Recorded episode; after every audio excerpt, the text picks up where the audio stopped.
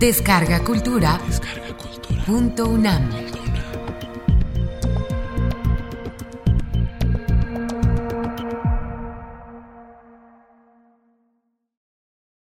Juan Villoro. Históricas pequeñeces, vertientes narrativas en Ramón López Velarde. Discurso de ingreso a el Colegio Nacional pronunciado el 25 de febrero de 2014. Históricas pequeñeces, vertientes narrativas en Ramón López Velarde, un clásico revisitado.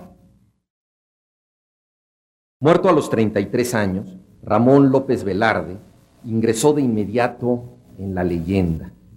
José Vasconcelos, ministro de Educación, editó 60.000 ejemplares de la revista El Maestro con su poema La suave patria y el presidente Álvaro Obregón decretó tres días de luto cívico.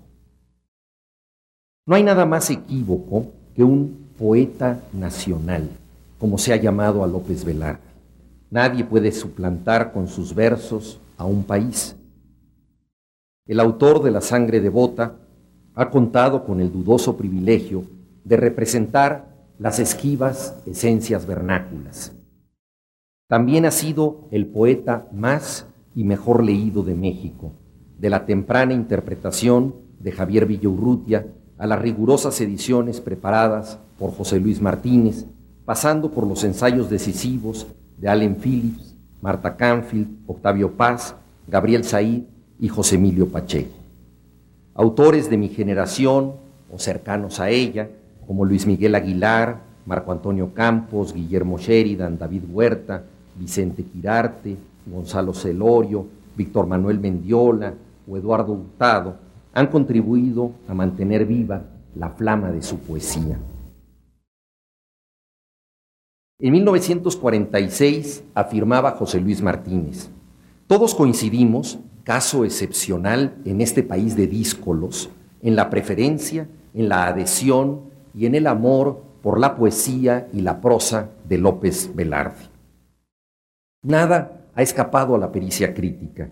Se han discutido minucias como la referencia al ala de mosca, tela translúcida ideal para el truco poético de ocultar y revelar un cuerpo, y sus influencias han sido aclaradas. Nuestro poeta desciende de Góngora, Valle Inclán, Nervo, Lugones, Otón, Rodenbach y Baudelaire. En un brillante ensayo, el escritor potosino Luis Noyola Vázquez esclareció las deudas de López Velarde con el español Andrés González Blanco, que entendió la provincia como un sitio abandonado al que regresa la memoria adolorida. Cito a González Blanco. Aquella melancólica capital de provincia desoladamente burocrática. Ahí ya vemos los versos de nuestro poeta. Ramón Modesto López Velarde Nació en Jerez, Zacatecas, en 1888. Alcanzó la madurez poética de 1908 a 1921, año de su muerte, lo cual significa que escribió durante la Revolución Mexicana. Su acendrado catolicismo no le impidió colaborar con Francisco y Madero. Esta militancia y su tardío poema La suave patria permitieron que fuera visto como un autor nacionalista e incluso revolucionario. No faltó quien le atribuyera fragmentos del Plan de San Luis. López Velarde creía, para decirlo en palabras de Enrique Krause, en una democracia sin adjetivos. Apoyó a Madero, pero repudiaba la violencia y lanzó dardos contra Zapata. En junio de 1914, una división villista mató a Inocencio López Velarde, tío del poeta y sacerdote en su bautizo. El asesinato reforzó su rechazo a la lucha armada. No sabemos cómo habría reaccionado ante la guerra cristera y ante el México jacobino y postrevolucionario.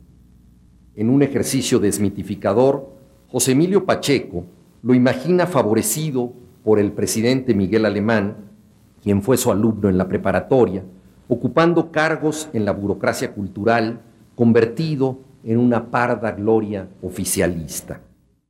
En ese mundo paralelo fabulado por Pacheco, el poeta más venerado es Pedro Requena Legarreta, que murió a los 25 años y que hoy casi nadie recuerda. La muerte a los 23 años impide saber lo que López Velarde habría hecho para consolidar o estropear su trayectoria.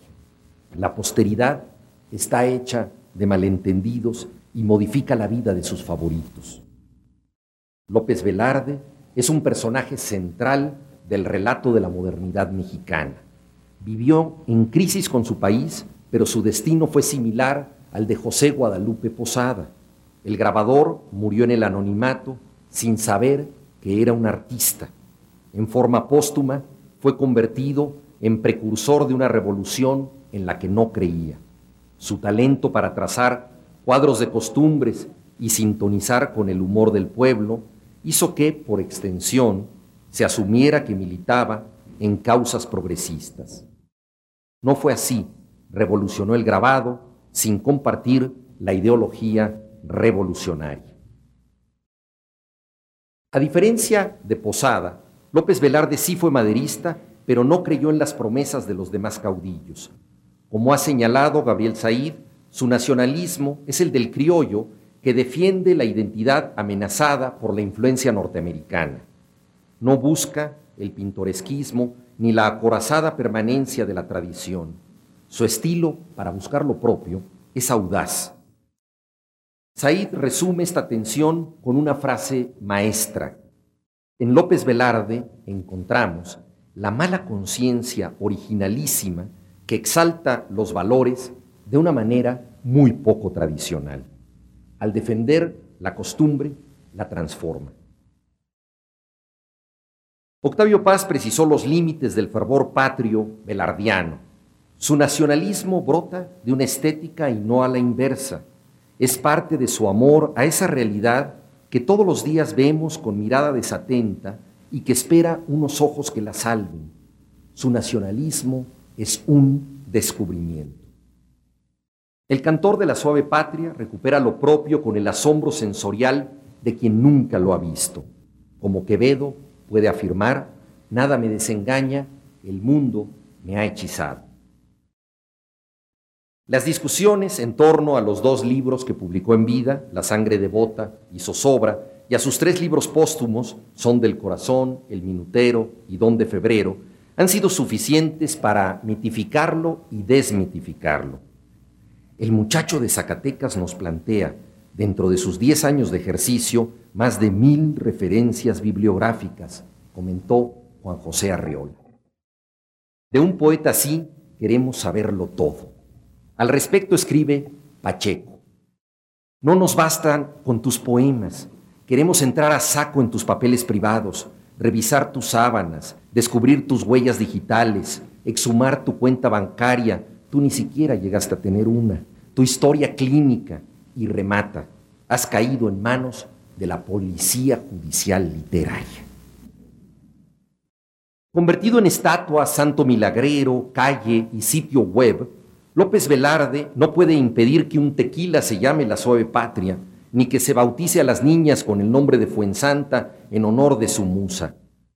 Mártir cristiano, héroe cívico, leyenda digna de un corrido, el hombre que murió a la edad de Cristo se somete al fecundo placer de la lectura y a los equívocos de la adoración. Al mismo tiempo, se trata de un clásico hacia adentro, que rara vez rebasa nuestras fronteras. Borges, Bioy Casares y Silvina Ocampo lo admiraron. Guillermo Sucre, Marta Canfield y Allen Phillips le han dedicado páginas notables y Samuel Beckett lo tradujo, pero no deja de ser un autor que apenas se conoce fuera del país. La mejor semblanza que le dedica un extranjero es ficticia.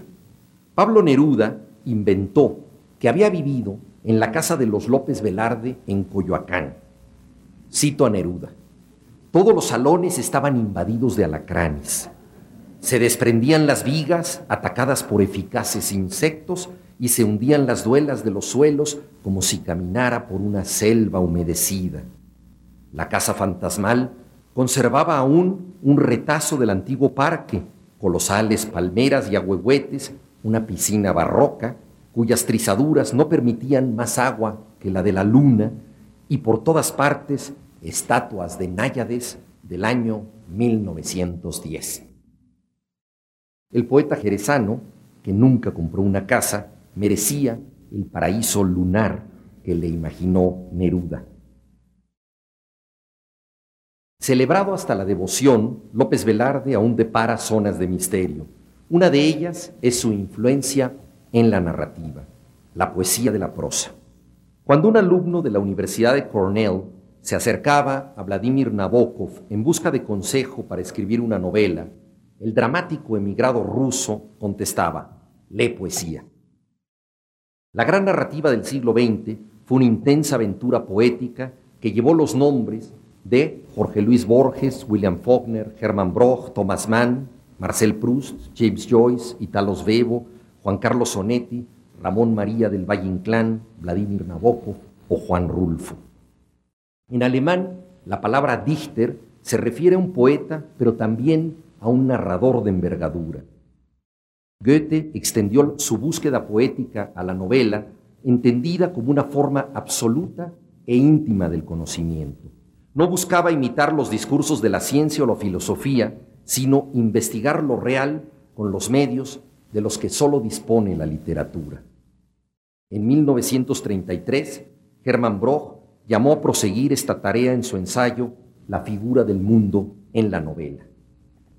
Ahí exalta la condición polifónica de la prosa y la necesidad de ejercer una impaciencia del conocimiento donde las conjeturas son llenadas por la imaginación. En nuestra época, determinada por el mercado, la mayoría de las novelas carecen de textura literaria y apenas se distinguen de los guiones de cine. Sin embargo, esta banalización de la prosa no impide la existencia de obras resistentes que sobrevivirán a los bestsellers de cada verano. No es extraño que autores como Álvaro Mutis, Martín Adán o Gilberto Owen, hayan prolongado el incendio de su poesía en la prosa. A propósito de las deslumbrantes narraciones del minutero, Marco Antonio Campos recuerda la sentencia de Baudelaire, sé poeta aún en prosa. Los grandes narradores del idioma, de Felisberto Hernández a Fernando Vallejo, siguen el mismo impulso de los poetas liberados de la métrica. La repercusión de López Velarde en los prosistas aún está por estudiarse, pero no hay duda de que buena parte de nuestra narrativa le está en deuda, de Juan José Arreola a Álvaro Enrique, pasando por Daniel Sada y Fernando del Paso. En su descripción de personajes, Martín Luis Guzmán suele contrastar el aspecto animal, físico, de un cuerpo con el toque cultural, psicológico, que le impone el corte de pelo o la elección de las ropas. Algo le debe a las estampas logradas por López Velarde. En el minutero, el poeta metido a cronista escribe, cuando Otón llegaba a San Luis Potosí, con su cabeza a rape y embutida en los hombros, contemplábamos su marcha, sobrecogidos como párvulos ante una fiera suelta. Este retrato del poeta dominador encuentra un eco sugerente en Martín Luis Guzmán. El caudillo tenía unos soberbios ojos de tigre, ojos cuyos reflejos hacían juego con el desorden algo tempestuoso de su bigote. Otón es una fiera impetuosa con cabeza a rape, mezcla de impulso y disciplinado rigor. El caudillo es un tigre que lleva la astucia en la mirada y promete el caos en su bigote. Jesús Gardea revela en su tensión estilística y en las agobiantes atmósferas que definen sus historias la influencia de Onetti, pero también el toque sensual de López Velarde para dar vida a los objetos cotidianos. Uno de sus cuentos trata del valor casi sagrado que adquiere una guitarra. Los protagonistas son mineros, hombres solos. A medida que avanza la trama, entendemos que el instrumento musical es lo único que los acerca feliz y amargamente al cuerpo de una mujer. Imposible no asociar esto con el sensualismo velardiano ante los enseres de la vida diaria. No hubo cosa de cristal, terracota o madera que abrazada por mí no tuviera movimientos humanos de esposa. La ironía de Ibargüengoitia para describir los peinados de las señoras decentes de provincia, el ambiente de un cuento como Muñeca Reina de Carlos Fuentes y los diálogos a un tiempo arcaicos y renovadores de Juan Rulfo muestran la huella del poeta. El testigo, narrar entre comillas. En algún momento del año 2000, el poeta Luis Miguel Aguilar me dijo en una dilatada sobremesa, se ha dicho todo sobre López Velarde, lo que hace falta es convertirlo en personaje. Recordamos la forma en que José Saramago resucitó a Pessoa en el año de la muerte de Ricardo Reis. El ejemplo servía de estímulo, pero también de freno. Si te lanzas, prosiguió Luis Miguel, te doy dos consejos. No publiques ningún fragmento antes de terminar y usa comillas. Saramago fundió su prosa con los versos del poeta sin establecer límites entre ambos. En opinión de Luis Miguel, ese logrado artificio se podía hacer con Pessoa, que asumió los nombres de diversos heterónimos y cuya obra, al decir de Antonio Tabucchi, es un baúl lleno de gente. Él mismo se había despersonalizado, era todos y ninguno, el afluente de un río común. En cambio, López Velarde no podía disolverse en otro autor. A principios de 2001 leí un capítulo de la novela En ciernes, en la casa del poeta, ubicada en Álvaro Obregón, antes Avenida Jalisco. Ahí murió López Velarde. El poeta Antonio del Toro, organizador del acto, preguntó al final de mi lectura, ¿usas comillas en las citas? Le contesté que sí. Quítalas, ordenó. Él había escuchado el texto y según sabemos, las comillas no se oyen. Su comentario fue estimulante, pero sentí que quien leyera las páginas tendría la tentación de saber dónde comenzaba y dónde terminaba la voz de López Velarde. Durante un año me dije a mí mismo que escribía una novela. En realidad pensaba en las comillas. La duda es menos superficial de lo que parece. Saramago basó su libro no solo en la obra de Pessoa, sino en la biografía de uno de sus heterónimos, Ricardo Reis, inventada por el propio poeta. El dato más enigmático de ese autor imaginario es que se ignora la fecha de su muerte. Desde el título, Saramago prolonga una historia previa. Al ocuparse del año de la muerte de Ricardo Reis, pone sus pasos en las huellas trazadas por Pessoa.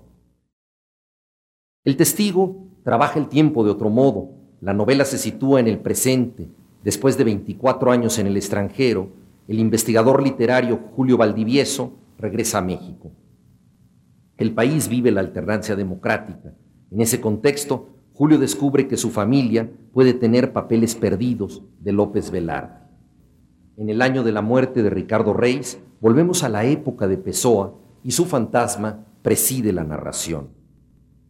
En El Testigo, un filólogo busca el pasado desde el presente y utiliza a López Velarde como un espejo de su propia vida. La novela no resucita al poeta, lo convoca, dialoga con él a la distancia. Las comillas son imprescindibles. Gran parte de la trama se ubica en una hacienda en los linderos de San Luis Potosí y Zacatecas. La llamé Los Cominos en alusión a Bledos, hacienda de mis tíos, que algo importe un bledo es más o menos lo mismo a que importe un comino. Algunos lectores han confesado que el mundo de López Velarde les queda lejos. Pacheco escribió su ensayo, Las alusiones perdidas, para enumerar las muchas cosas que hemos dejado de comprender en sus versos. Otras quizá nunca se comprendieron. Pero sus imágenes decisivas no requieren de contexto. Mientras los transgénicos no reinventen los vegetales, podremos disfrutar la descripción de la pecosa pera y de la temerosa legumbre. En esta última incluso se advierte el pavor a los transgénicos. Aunque las panaderías han tratado de modernizarse con el nombre de panificadoras, aún podemos respirar el santo olor de la panadería. ¿Y qué decir de la eterna ilusión de medir a una muchacha con dedos maniáticos de sastre?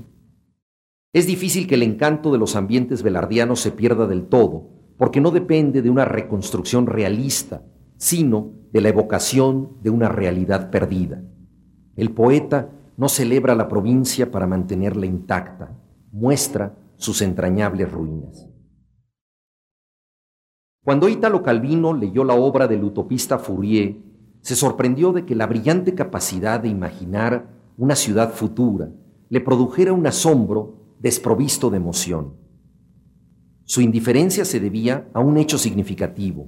Esos espacios carecían de vida. Planeados para el futuro, no habían sido usados. Solo nos conmueve lo que incluye un desgaste, la huella de una presencia. Calvino aquilató esta enseñanza al componer Las ciudades invisibles, donde describe parajes nunca vistos con la nostalgia de quien sabe que estuvieron habitados. Para López Velarde, el terruño tiene el mismo signo. No es un lugar de idilio, sino un Edén subvertido, como lo llama en un poema de título elocuente, El retorno maléfico. Una región emocional a la que solo se puede volver en el recuerdo, vale decir, en la literatura.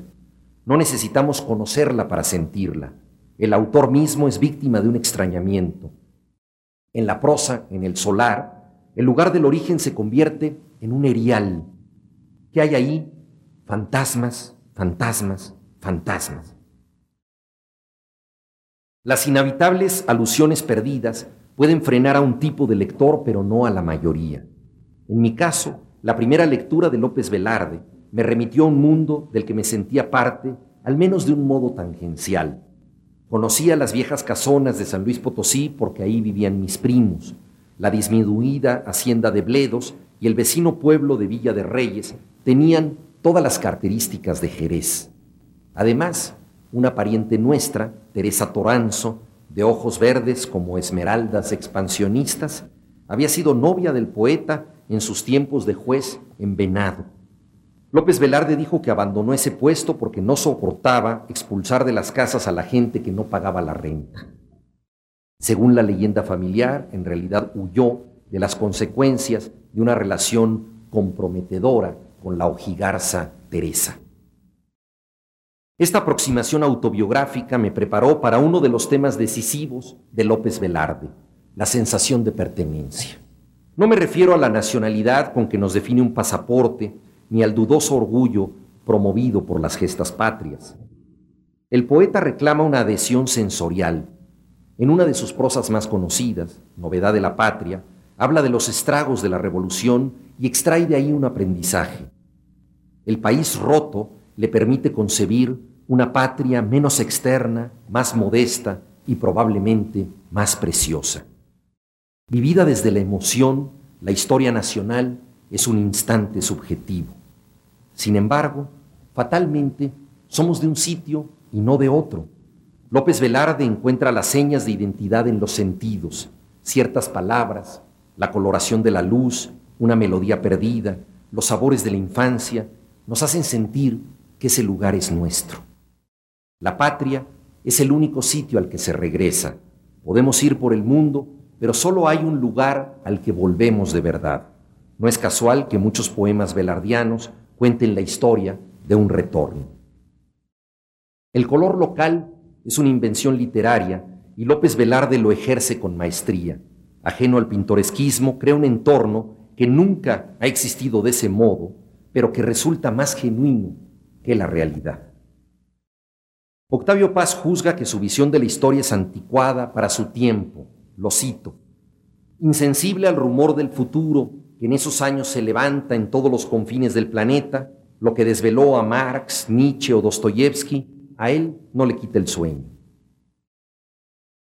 Ciertamente López Velarde no creyó en la aurora del progreso, las utopías, el impulso mesiánico de modificar el horizonte.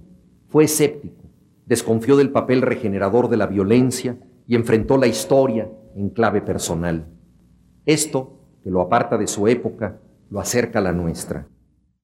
La falta de sed de futuro que le reprocha paz coincide con la desconfianza y el escepticismo con que hoy enfrentamos las modificaciones extremas y los entusiasmos utópicos de la especie, de la insurrección armada a la ingeniería humana. En el testigo quise vincular un momento de la historia de México con las claves íntimas de quienes lo vivieron. La idea provino de un veloz diálogo entre Paz y Borges. Descendiente de generales, el autor de ficciones afirmaba con ironía que las gestas históricas le producían la admiración que solo puede sentir un cobarde.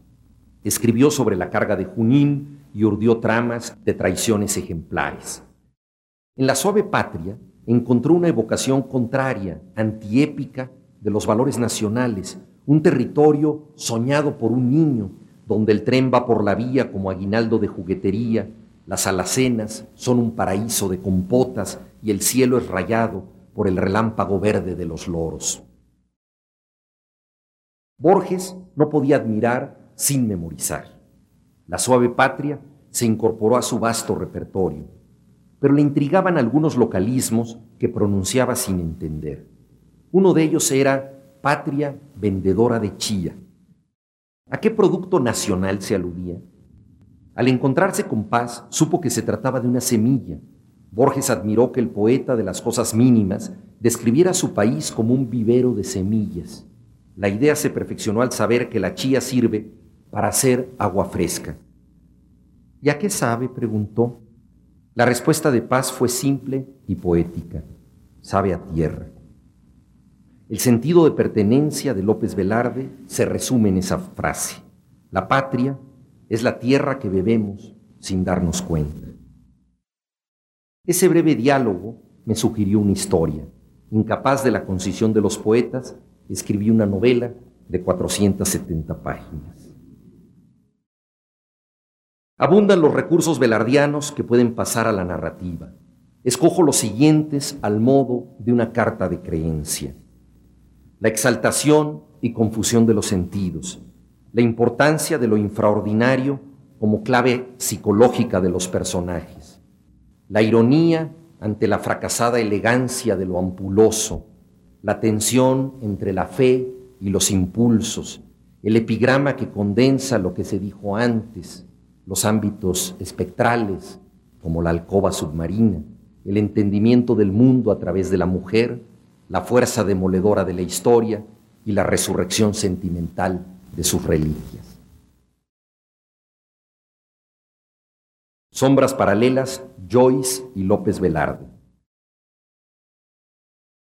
La literatura comparada sigue las reglas de la metáfora descritas por Roman Jacobson. Mientras más alejados estén los términos equiparados y más fuerte sea el vínculo que los une, mayor será el efecto. Asociar a un poeta de la provincia mexicana que escribió un puñado de versos con el máximo torrente narrativo de la literatura inglesa cumple con el requisito de relacionar elementos distantes. ¿En verdad existe una línea de fuerza entre ellos o se confunde el efecto con el efectismo? Joyce y López Velarde son ríos apartados y distintos. Ninguno de los dos autores conoció al otro. Joyce recibió los primeros ejemplares de Ulises el 2 de febrero de 1921, día de su cumpleaños. López Velarde murió pocos meses después, de modo que no pudo leer la novela. La primera versión en español del célebre monólogo interior de Molly Bloom apareció en 1924 en la revista argentina Proa en traducción de Jorge Luis Borges.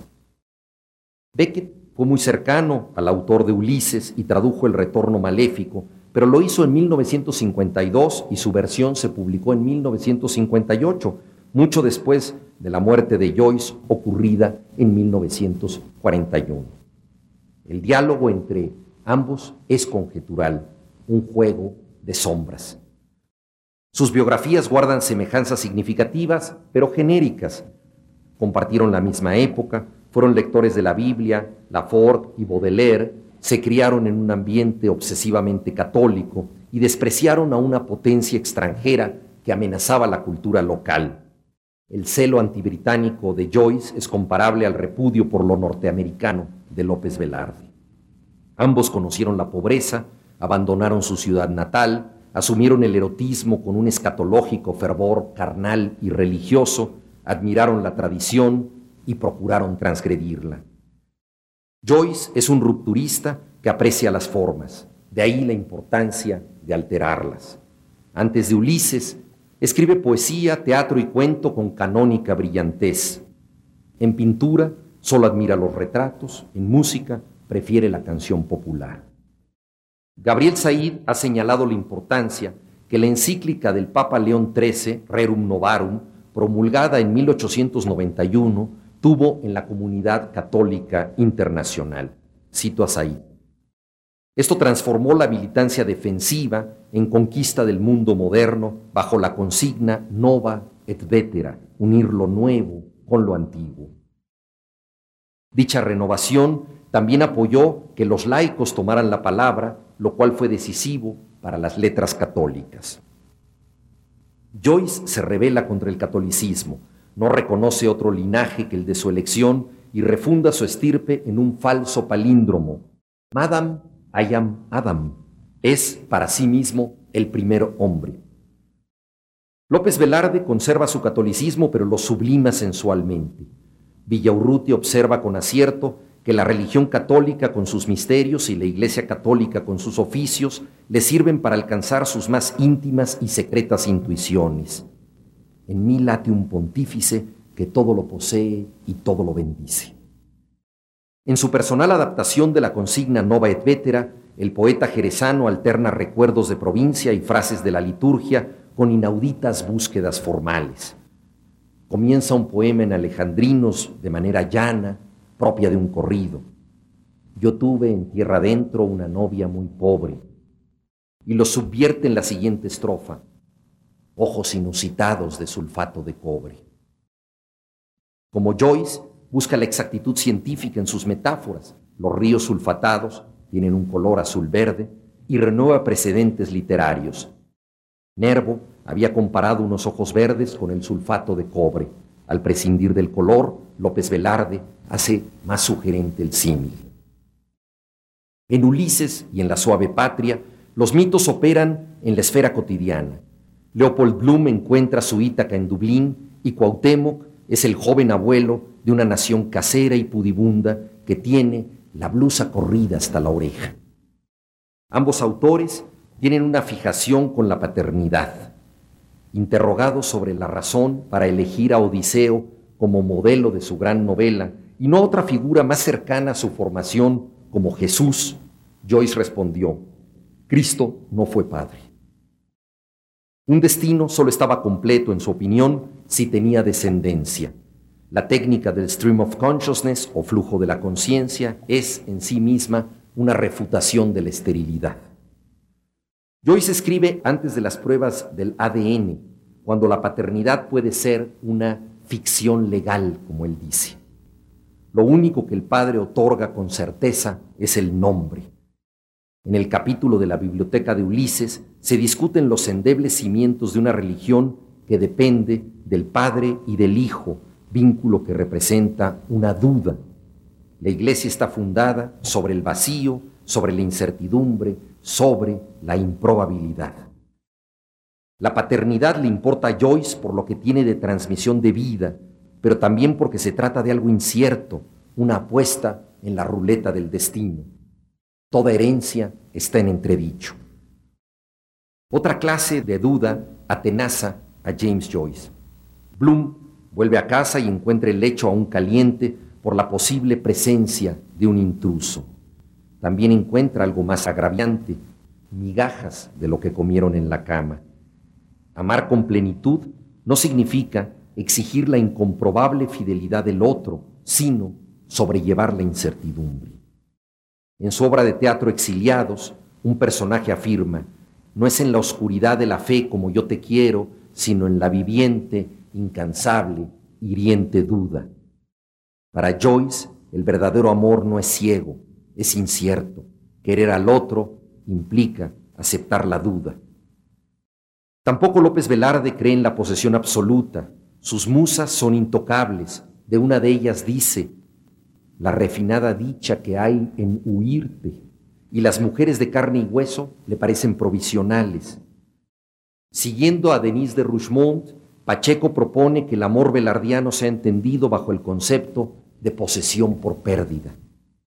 En su caso, la paternidad no es la arriesgada necesidad que asume Joyce. Su actitud se acerca a la de Hamlet, soltero incorregible del que tanto se discute en Ulises y que le anuncia Ofelia, no habrá más matrimonios. En su prosa, obra maestra, López Velarde habla del soltero como un tigre enjaulado que escribe ochos en el piso de la soledad. Para avanzar, para salir de la jaula, debería ser padre, pero la paternidad asusta porque sus responsabilidades son eternas. Puesto que toda existencia desemboca en el deterioro, vale más la vida estéril a prolongar la corrupción más allá de nosotros. Al oír el cortejo amoroso de unos gatos, señala que están forjando una patria espeluznante. Se refiere a los maullidos, por supuesto, pero también a la insensatez de procrear. En esto coincide con Bioy Casares, a quien Borges atribuye la frase, los espejos y la cópula son abominables porque reproducen el número de los hombres. Para sublimar la ansiedad de la procreación, el poeta jerezano entiende la obra literaria como su hijo negativo. La fecundidad se nutre de esa privación. Así engendrará sus textos y así se convertirá, al decir de Hugo Gutiérrez Vega, en padre soltero de la poesía mexicana. Evodio Escalante comenta al respecto. Crea, pero negativamente. Es suya la libertad negativa, la libertad del no. El celibato le permite una filiación imaginaria. Esta actitud no es del todo distinta a la de Joyce. En Ulises, Stephen Dedalus se siente el padre de su nieto no nacido aún.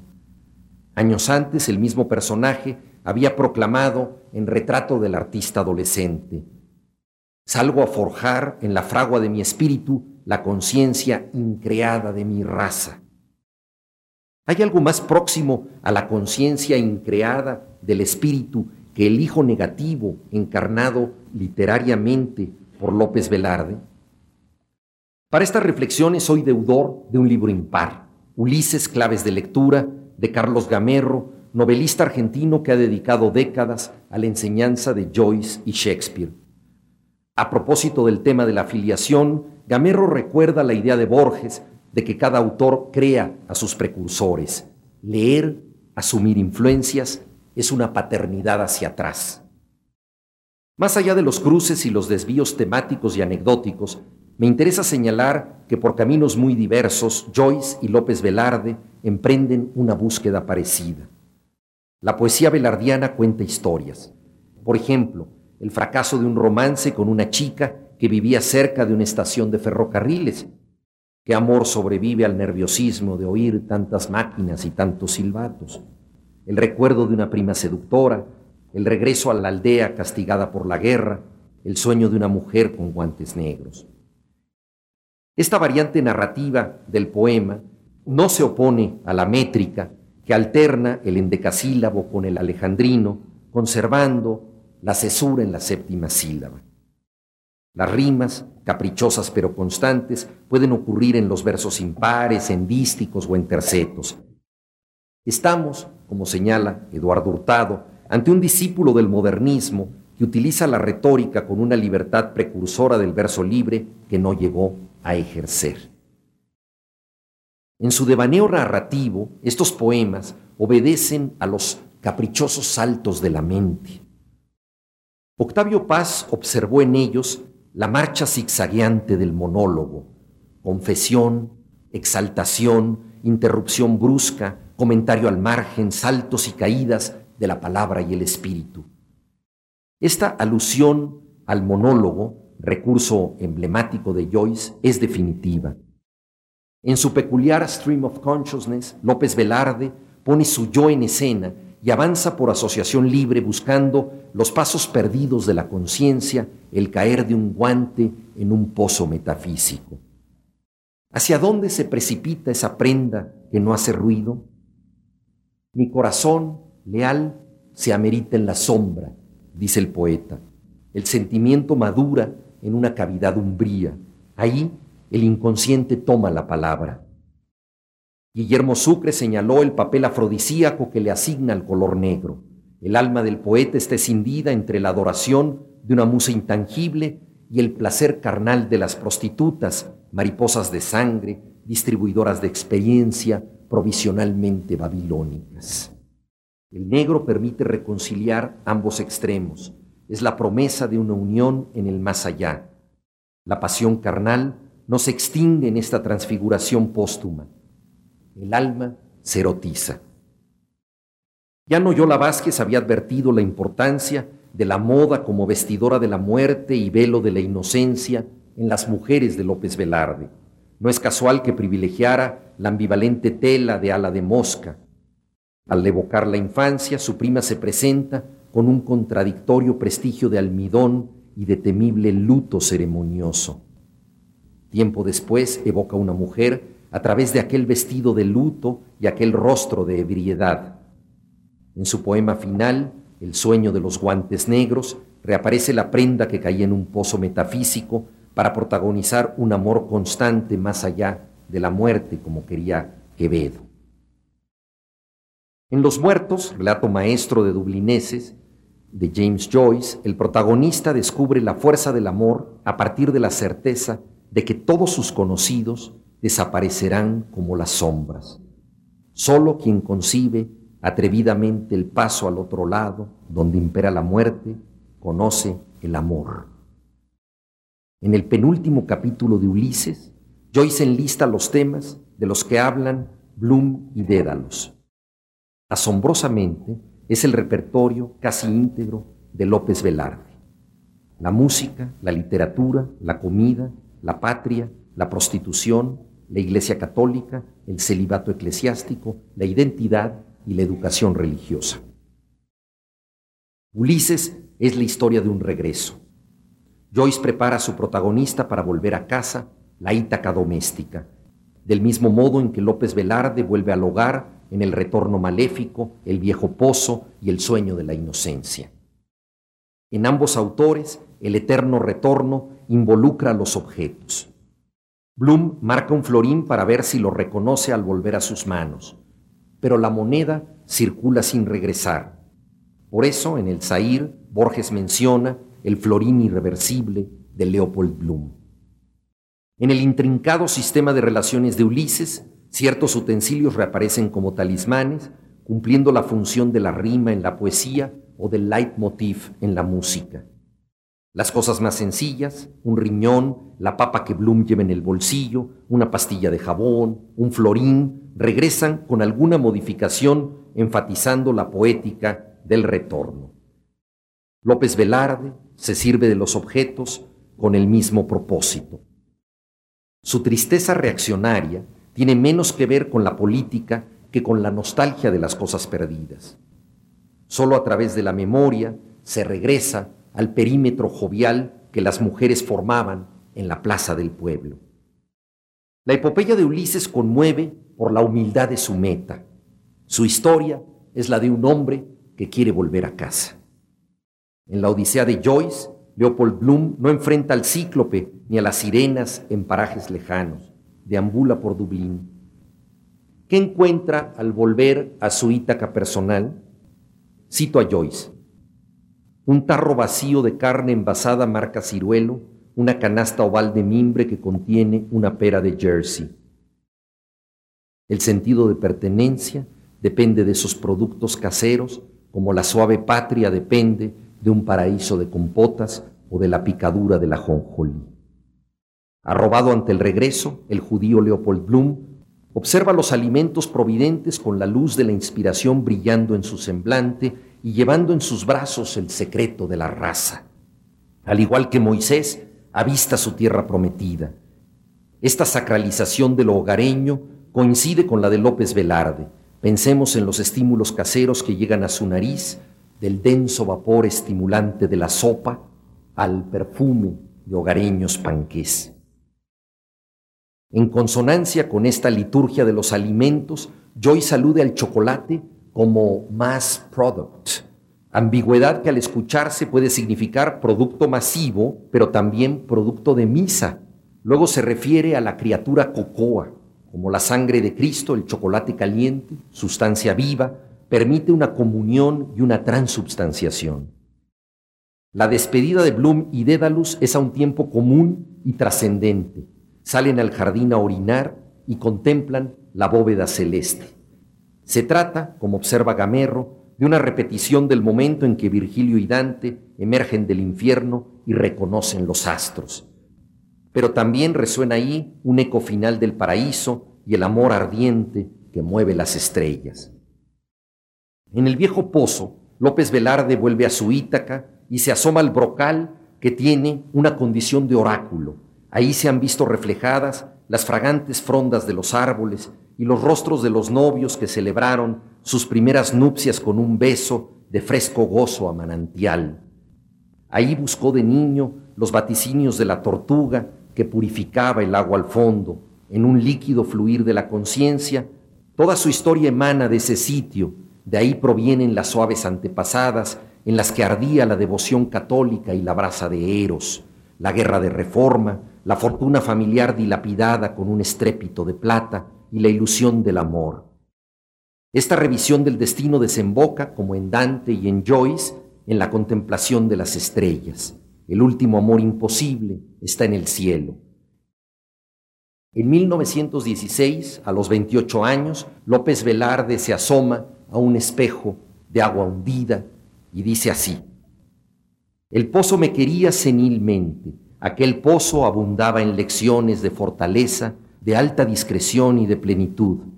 Pero hoy, que su enseñanza de otros tiempos me falta, comprendo que fui apenas un alumno vulgar con aquel taciturno catedrático, porque en mi diario empeño no he podido lograr hacerme abismo y que la estrella amada, al asomarse a mí, pierda pisada. El poeta quiere atraer a la amada con una tentación de abismo, ser el pozo en el que ella se precipita. Cuando Bloom y Dédalus contemplan el cielo, ven una estrella fugaz. Para mayor similitud con López Velarde, el astro se desplaza hacia el signo zodiacal de Leo. El poeta jerezano, que era Géminis, se había asignado el imaginario horóscopo erótico del león y la virgen.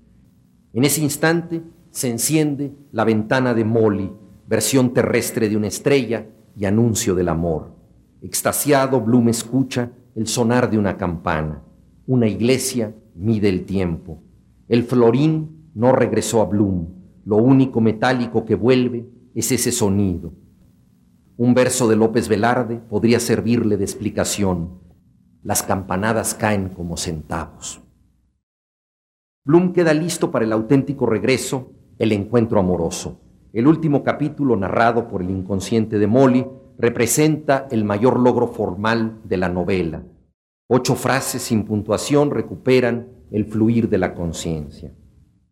El número no es casual. Molly nació el 8 de septiembre, Día de la Virgen.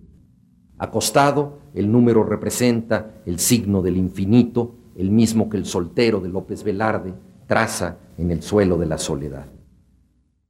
Las palabras finales del monólogo en la traducción de Salas Subirats son las siguientes. Y después le pedí con los ojos que me lo preguntara otra vez, y después él me preguntó si yo quería, sí, para que dijera flor de la montaña, y yo primero lo rodeé con mis brazos, sí, y lo atraje hacia mí para que pudiera sentir en mis senos todo su perfume, sí, y su corazón golpeaba como loco, y sí, yo dije, quiero, sí. Ante este párrafo, Anthony Burgess resumió en una frase el entusiasmo de legiones de críticos. No hay mayor júbilo en toda la literatura. Cuando López Velarde escribió que en su juventud había sido un seminarista, sin Baudelaire, sin rima y sin olfato, Bernardo Ortiz de Montellano pensó que olfato equivalía a malicia. Villaurrutia lo sacó de su error con un ensayo donde se ocupa de la sensualidad olfativa de López Velarde. Molly Bloom desea que su marido sienta todo su perfume. El sentido del olfato opera en proximidad, como lo sabe López Velarde, que celebra la aromática vecindad de tus hombros y la quintesencia de tu espalda leve. Pero es en la última línea donde Joyce es totalmente velardiano. Su corazón golpeaba como un loco, variante del ameritado son del corazón, y las palabras de clausura, y sí, yo dije, quiero, sí, remiten a la expresión predilecta de López Velarde, el monosílabo inmortal pronunciado por una mujer, sí. Tanto el narrador irlandés como el poeta jerezano entienden el lenguaje como un material fluido. Al asomarse al viejo pozo, López Velarde escucha la estrofa concéntrica en el agua. En otro poema advierte los rítmicos sollozos de una fuente y en otro más escucha una gota categórica. Ahí la esdrújula traza la ruta del agua en su caída categórica. En el sueño de la inocencia el poeta llora con tal fuerza que causa un diluvio que inunda Jerez. Los niños lanzan barcos de papel sobre sus lágrimas. Este regreso líquido cierra un círculo. El poeta recibe simultáneamente los santos óleos y el bautismo. Por su parte, Joyce señala en una carta que su literatura es un intento de subordinar las palabras al ritmo del agua. Según cuenta su insoslayable biógrafo Richard Ellman, la noche en que concluyó el pasaje de Analivia Plurabel en Finnegan's Wake, tuvo dudas respecto a la forma en que fluía. Por entonces vivía en París y se acercó al Sena para escuchar el río desde un puente, tratando de averiguar si su tono era el correcto. Regresó satisfecho, comenta Elman. Afecto a la oración continua de San Silvino, forma religiosa del monólogo, López Velarde abunda en imágenes líquidas. El islote de burbujas navega por la taza de café y la historia patria es protagonizada por ídolos a nado. El sistema de comparaciones, la exploración de las posibilidades naturales del habla, la mitologización de lo cotidiano y la libertad rítmica del lenguaje emparentan a ambos autores. Señalo una concordancia menos fácil de advertir y más profunda la manera en que educan su estilo. La historia de un estilo literario es la de un aprendizaje de lo real, el modo en que la experiencia se transforma en hecho estético. A propósito de la relación epistolar de Joyce con su esposa, Nora Barnacle, escribe Carlos Gamerro. Las cartas de Nora eran no solo sexualmente explícitas, sino sintácticamente anárquicas y en lo que otros hubieran visto mera falta de educación, Joyce descubrió un estilo. Como Stephen era mejor alumno que maestro. Donde otros hubieran cedido a la tentación de enseñar, él supo aprender. No es otra la misión de López Velarde, quien se declara un espontáneo que nunca tomó en seso los sesos de su cráneo y busca el desaprendizaje como una propositiva recuperación de la inocencia, Fuérame dado remontar el tiempo y en una reconquista feliz de la ignorancia ser otra vez la frente pura y bárbara del niño. Critica la crasa dicción de la ralea, pero se beneficia de ella.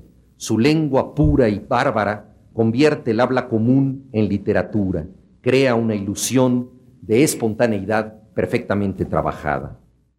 El lenguaje popular le permite decir que una mujer lleva la falda hasta el huesito. De manera más audaz, Hace poesía desde el error, sirviéndose de pleonasmos y reiteraciones. El viejo pozo de mi vieja casa, vas dibujada en mí como un dibujo, el amor amoroso de las parejas pares. Como Joyce es el voluntario aprendiz de una realidad imperfecta.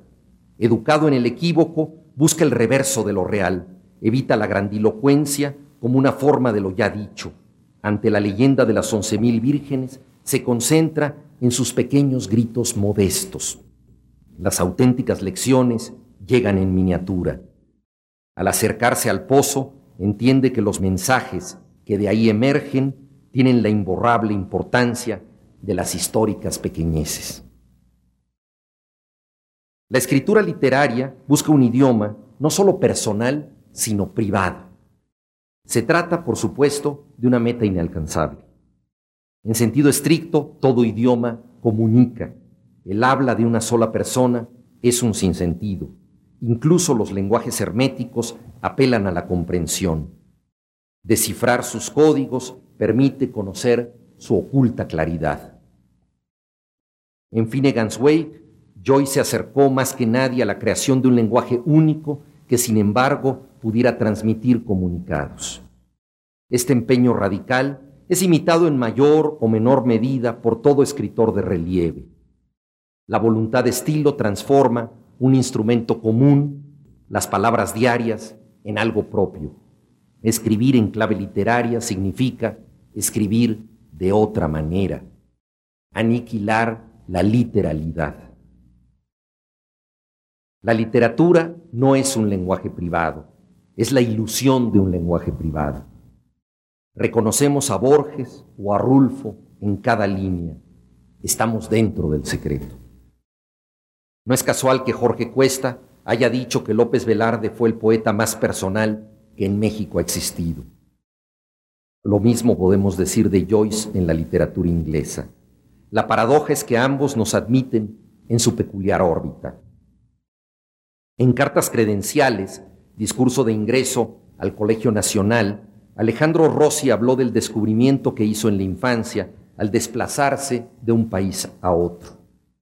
Entendió de una vez y para siempre que la experiencia particular puede ser universalizada. Admitimos sin trabas que Dostoyevsky sea ruso y Kawabata japonés, pero lo hacemos porque su sentido de pertenencia es tan individual como el de cada uno de nosotros. J.M. Coetzee ha hablado de la autoridad de la voz para referirse al pacto que el autor establece con su lector. En principio, no tenemos por qué creerle. ¿Con qué autoridad habla? ¿Cómo nos convence? La verosimilitud de un texto depende de una lógica de sentido, pero también y sobre todo de un lazo emocional. La inteligencia es el cartero del arte, lleva mensajes de un lado a otro. El efecto de las misivas es patrimonio del sentimiento.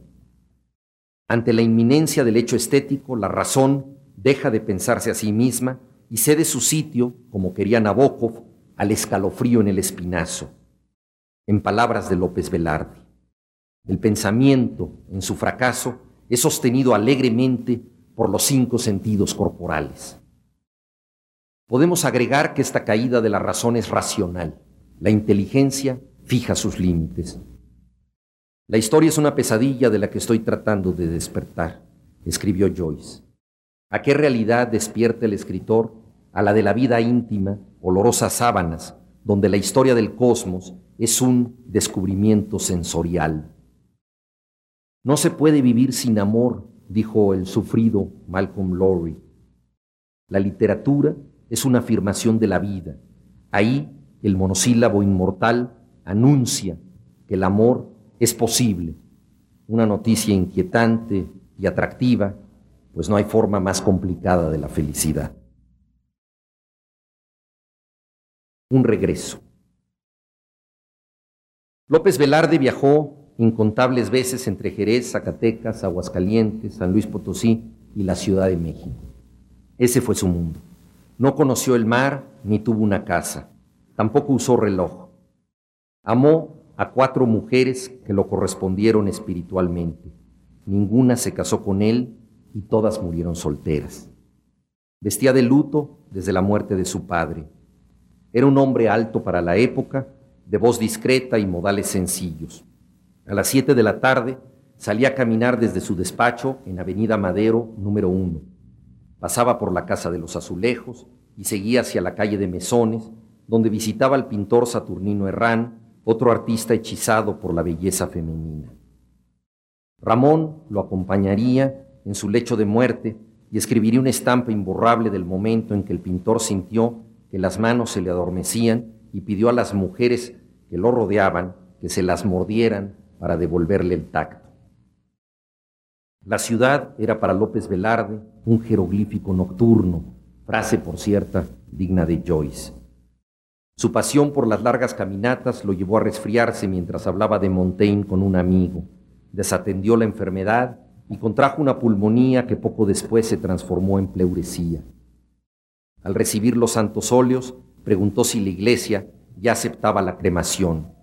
Su cadáver no pudo arder pero su poesía no ha dejado de hacerlo. Ramón, o el fantasma que nuestro fervor mantiene vivo, camina en 2014 por mesones, pero no se detiene en casa de Saturnino Herrán. Sigue rumbo a la calle de las librerías de Viejo. La plaza de Santo Domingo vuelve a traerle recuerdos de Zacatecas. Ahí los escritores públicos Escriben cartas para los novios a los que les sobra amor y les falta ortografía. En un kiosco, un periódico le informa que al fin un papa lleva el nombre de Francisco, pobre entre los pobres. El beneplácito de la noticia se mezcla con un sobresalto.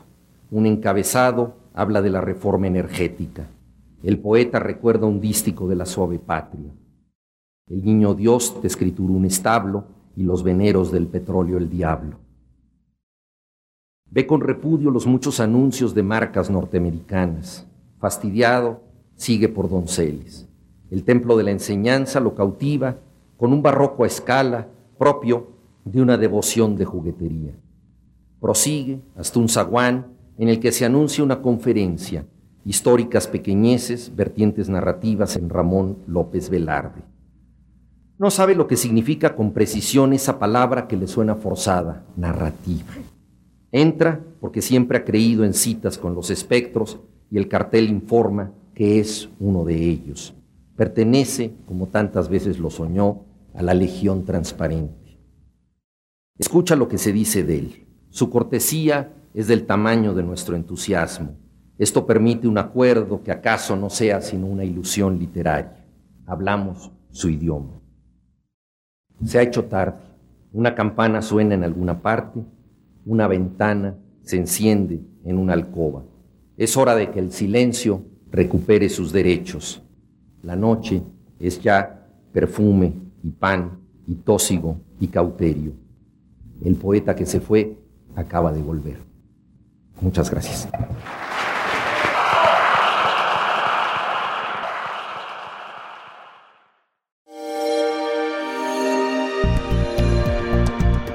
Descarga Cultura. Descarga cultura. Punto UNAM.